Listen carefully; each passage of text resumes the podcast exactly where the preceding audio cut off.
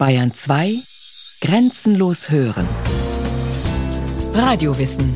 Montag bis Freitag kurz nach 9 und Montag bis Donnerstag kurz nach 15 Uhr.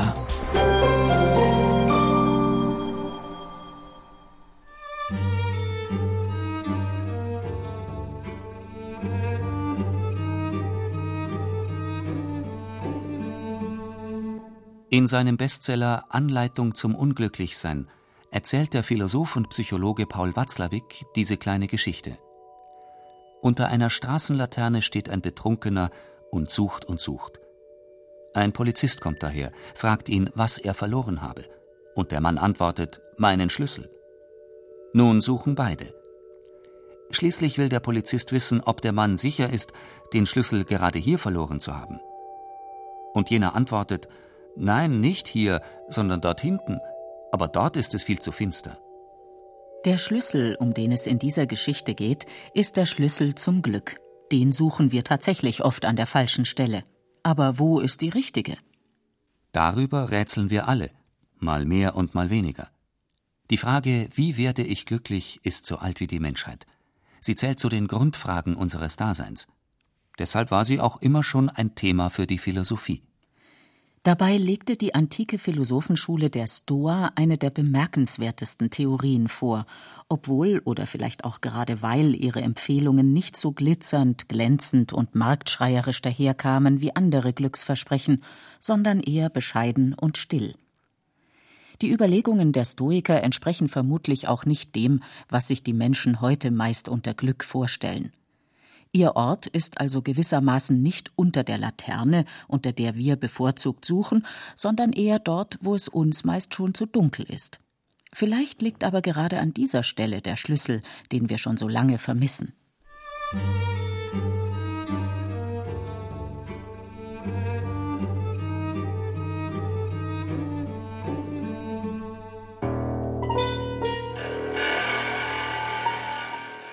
Die Philosophenschule der Stoa wurde um 300 v. Chr. von Zenon von Kition in Athen gegründet und bestand mehr als 500 Jahre. Zu den maßgeblichen Denkern der Stoa zählten neben Zenon dessen unmittelbare Nachfolger Kleanthes und Chrysipp. Berühmtester Stoiker war der römische Kaiser und Philosoph Mark Aurel, der im zweiten Jahrhundert nach Christus lebte. Die profiliertesten Überlegungen zu einem glücklichen Leben finden sich jedoch bei zwei anderen römischen Philosophen der späten Stoa, nämlich Seneca und Epiktet. Seneca lebte im ersten Jahrhundert nach Christus. Er war Schriftsteller und Politiker und zeitweise der Erzieher des späteren Kaisers Nero. Epiktet lebte von ca. 50 bis 130 nach Christus. Er stammte aus Phrygien in der heutigen Türkei und wurde als Sklave nach Rom verschleppt. Nach dem Tod Neros ließ man ihn frei. Epiktet wurde dann Schüler des Stoikers Musonius Rufus und gründete später eine eigene Philosophenschule der Stoa.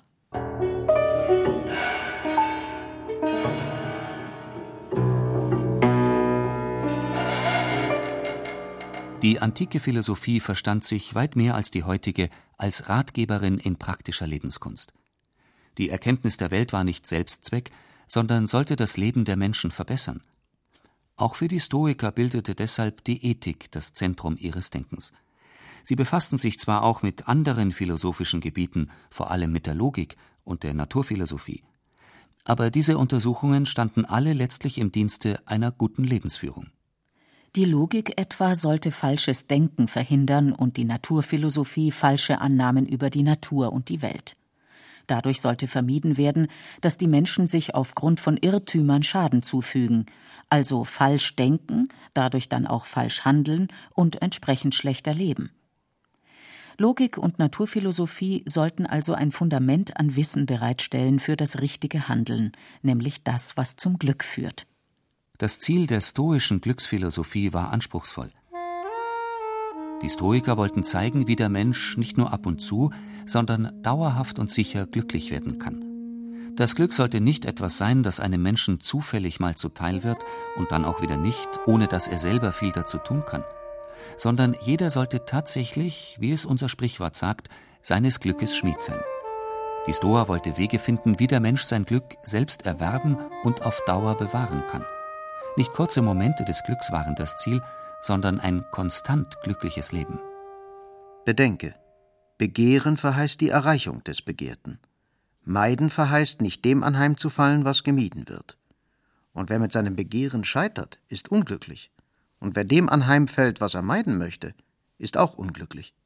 Was Epiktet hier im Handbüchlein der Moral, seinem berühmtesten Text, beschreibt, ist der Ausgangspunkt der stoischen Glücksphilosophie. Glück besteht demnach im Erreichen aller Ziele, die man sich selbst gesetzt hat. Wir sind glücklich, wenn wir all das erlangen, was wir haben möchten, und all das vermeiden können, was wir nicht mögen.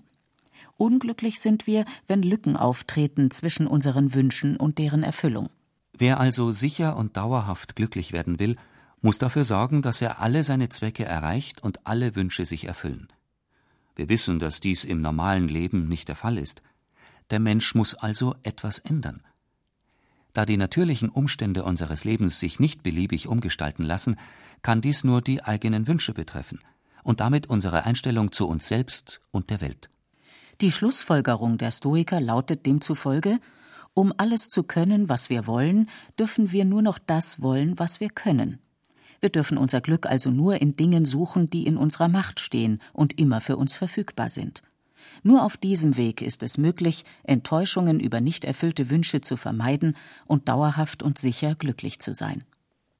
Dieser Ratschlag, nur das für wichtig zu halten, worüber wir selbst bestimmen und was wir aus eigener Kraft beschaffen oder verhindern können, ist die entscheidende Weichenstellung der stoischen Ethik, mit weitreichenden Konsequenzen.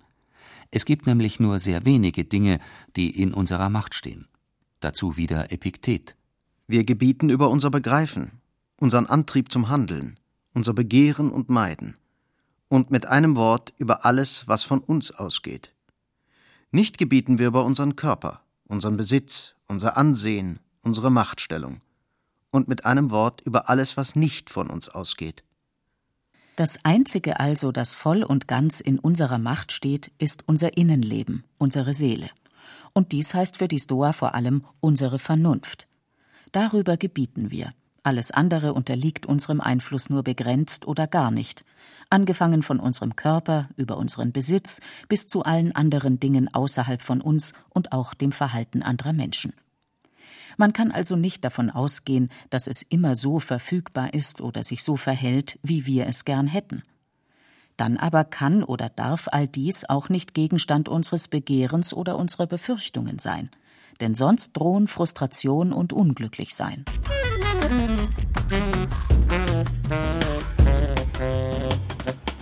So kommt es zu der zentralen Aussage der stoischen Glückslehre, dass für unser Glück nur unser eigenes Innenleben wichtig sein darf, unsere Seele und unsere Vernunft, alles andere nicht. Damit scheiden, so befremdlich dies zunächst klingt, so gut wie alle gängigen Glücksfaktoren aus. Wer dauerhaft und sicher glücklich sein will, muss all das, was normalerweise das Leben und Streben der Menschen prägt, als unwichtig ansehen. Reichtum, Macht und Ansehen zum Beispiel, ebenso Gesundheit oder auch ein gutes Familienleben. Für das persönliche Glück darf nichts davon ins Gewicht fallen, weil all dies nicht unserer Verfügungsgewalt unterliegt, zumindest nicht voll und ganz.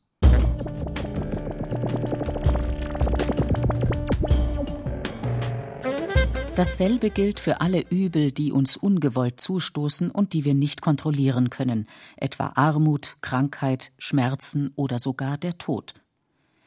So wie wir die guten äußerlichen Dinge nicht begehren sollen, so dürfen wir auch die äußerlichen Übel nicht fürchten.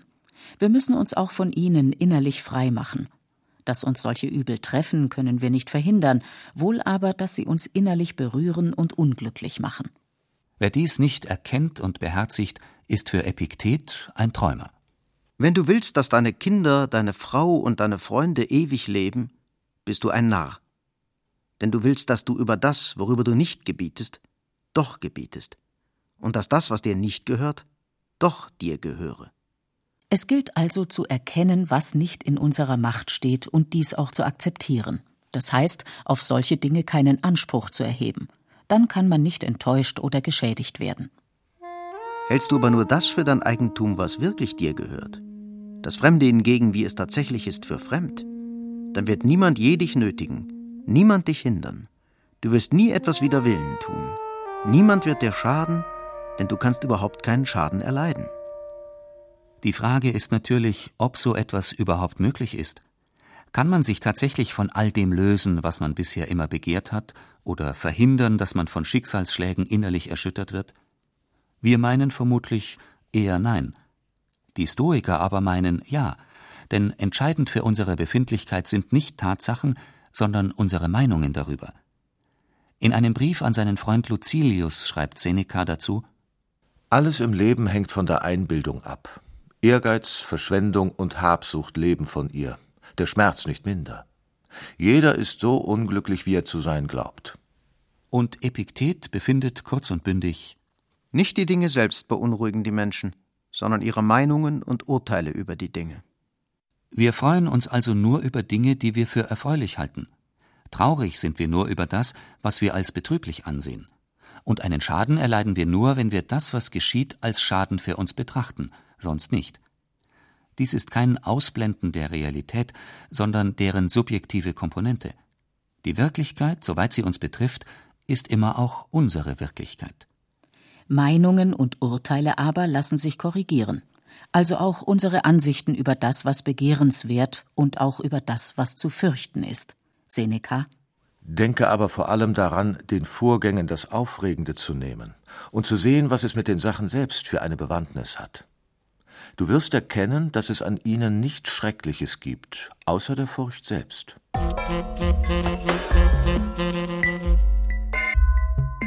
Die Grundhaltung der Stoa bedeutet nicht, wie man meinen könnte, dass alle anderen Dinge außer unserer Seele bzw. unserer Vernunft schlecht wären. Schlecht ist nur die falsche innere Einstellung dazu, nämlich sie für wichtig zu halten. Die Dinge selbst, also etwa Reichtum, Ansehen, Gesundheit, Leben und auch der Tod, sind nicht schlecht, auch nicht gut, sondern gleichgültig. Sie gehen uns nichts an, zumindest soweit es unser persönliches Glück betrifft. Dazu Seneca in seiner Schrift über das glückliche Leben. Alles Übrige ist ein wertloses Durcheinander von Dingen, die einem glücklichen Leben weder etwas geben noch nehmen können und ohne Vermehrung oder Verminderung des höchsten Guts kommen oder gehen. Dies gilt auch für unsere Leidenschaften und Triebe wie Hunger, Durst, sexuelle Lust, Liebe und Hass. Sie bilden die größte Gefahr für die richtige innere Einstellung, weil sie uns immer wieder in Versuchung führen, das, worauf sie sich richten, doch als wichtig anzusehen. Dennoch sind sie an sich nicht schlecht, sondern zu unserer Selbsterhaltung notwendig. Wir müssen sie allerdings unter Kontrolle halten, durch unsere Vernunft. Dann bleiben wir Herr unserer selbst. Nicht die Affekte beherrschen uns, sondern wir sie. So entstand das Bild, das wir auch heute noch vor Augen haben, wenn von einem Stoiker oder der Eigenschaft stoisch die Rede ist. Ein Mensch, den nichts aus der Ruhe bringt und der auch in den heftigsten Stürmen unerschütterlich gelassen bleibt. Warum? Weil nichts Äußerliches ihn innerlich berührt. Es ist ihm gleichgültig. Er konzentriert sich nur auf sein Inneres und lässt die äußeren Dinge einfach geschehen. Ein Mensch mit dieser Haltung lebt auch im Einklang mit der Natur, weil er sich den natürlichen Gegebenheiten widerstandslos beugt, nicht aus Feigheit oder Schwäche, sondern aus Einsicht. Das freiwillige Akzeptieren des ohnehin Unvermeidlichen macht das Leben leichter und schöner. Epiktet schreibt dazu Verlange nicht, dass das, was geschieht, so geschieht, wie du es wünschst, sondern wünsche, dass es so geschieht, wie es geschieht, und dein Leben wird heiter dahinströmen. Ähnlich Seneca. Glücklich ist, wer mit den Umständen, wie immer diese sind, zufrieden ist und sich mit seinen Verhältnissen angefreundet hat. Oder mit einem seiner berühmten geflügelten Worte Den Willigen führt das Schicksal, den Unwilligen zerrt es mit sich.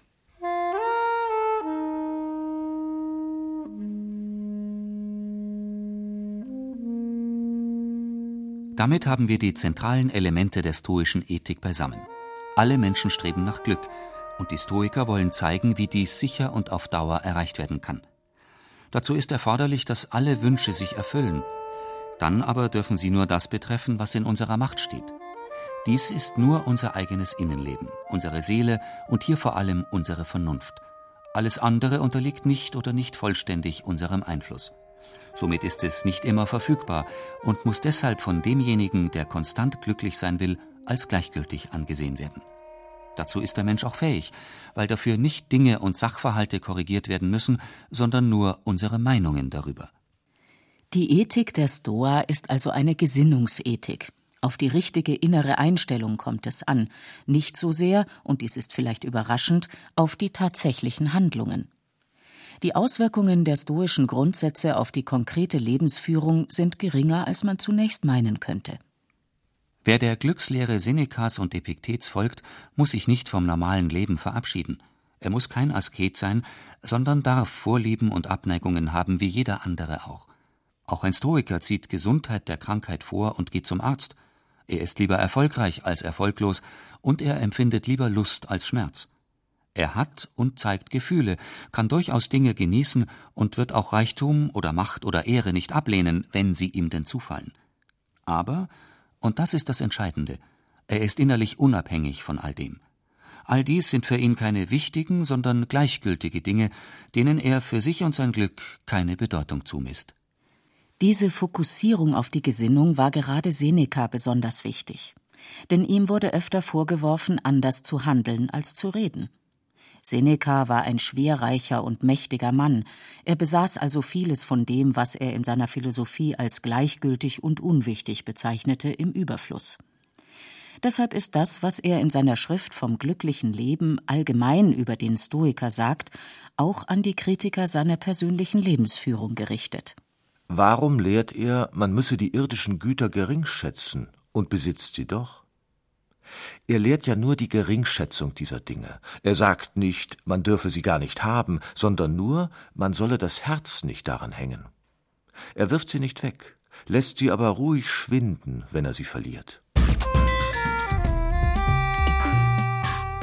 Das Glück, das man durch eine stoische Lebenseinstellung gewinnen kann, ist nicht das überschäumende Glücksgefühl, das wir uns meistens unter Glück vorstellen. Dies ist, nach Auffassung der Stoa, aber auch gar nicht erstrebenswert denn auf jedes himmelhoch jauchzend folgt ein zu Tode betrübt.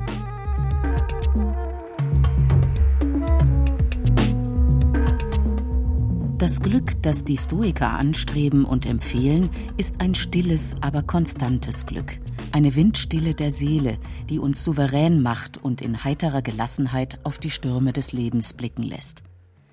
Es ist ein Freisein von jeglicher Erregung und ein Zustand des vollkommenen inneren Friedens. Darin besteht für die Stoiker das höchste Glück des Menschen. Seneca hat es so formuliert.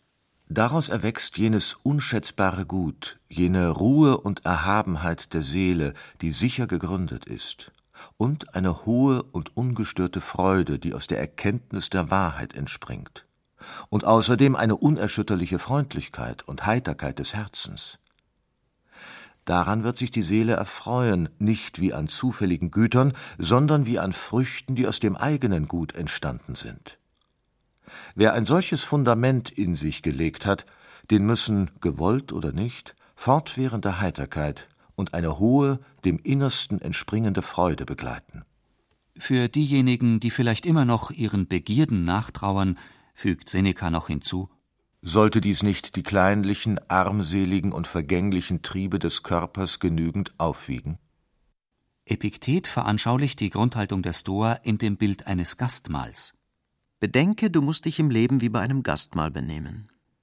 Es wird etwas herumgereicht und du kommst an die Reihe.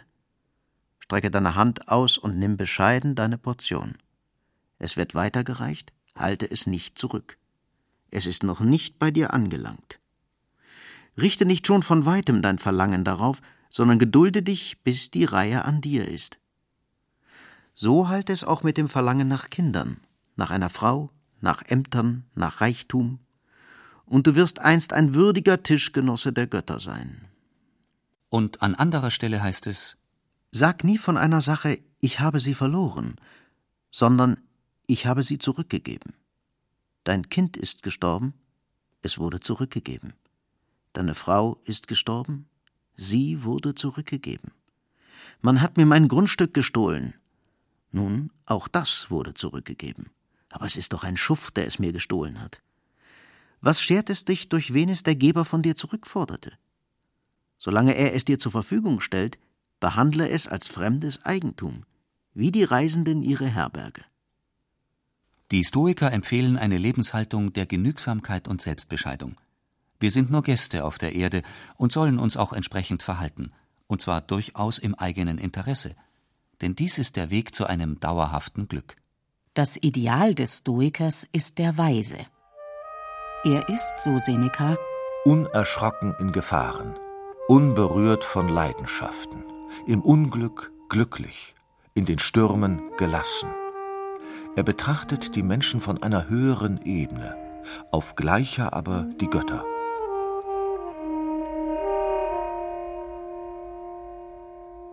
Vor das Glück haben die Götter allerdings den Schweiß gesetzt. Die richtige innere Einstellung kann nicht auf Knopfdruck herbeigezaubert werden, und man kann sich ihrer auch nie sicher sein, sondern das Bewusstsein, dass nur die eigene Seele und die eigene Vernunft zählen, nicht sonst, bedarf einer lebenslangen Arbeit an sich selbst. Die Stoiker beschränken sich deshalb nicht auf theoretische Erörterungen, sondern empfehlen auch praktische Übungen. Dies sind vor allem drei, nämlich die Achtsamkeit, das Erinnern und die Sorge. Die Achtsamkeit ist Aufmerksamkeit auf sich selbst. Wir sollen uns ständig selbst beobachten und prüfen, ob wir die richtige Einstellung haben und uns auch entsprechend verhalten. Die zweite Übung ist das bewusste Erinnern der Grundregel, die man sich immer wieder aufsagen soll, also etwa Für mich zählt nur mein Inneres, meine Seele und das, was mir meine Vernunft sagt. Alles andere, was außerhalb von mir geschieht, ist gleichgültig. Es geht mich nichts an. Die Sorge als dritte Übung sorgt für die Anwendung der Grundregel auf die Ereignisse des jeweiligen Tages. Am Morgen soll man sich die voraussichtlichen Geschehnisse des Tages vergegenwärtigen und sich vornehmen und ausmalen, wie man ihnen am besten begegnet. Und am Abend soll man überprüfen, ob man sich richtig verhalten hat oder nicht. Seneca schreibt dazu Jeden Tag verantworte ich mich vor mir, untersuche ich meinen ganzen Tag, überdenke ich noch einmal meine Handlungen und Worte. Ich verberge nichts vor mir selbst und übergehe nichts.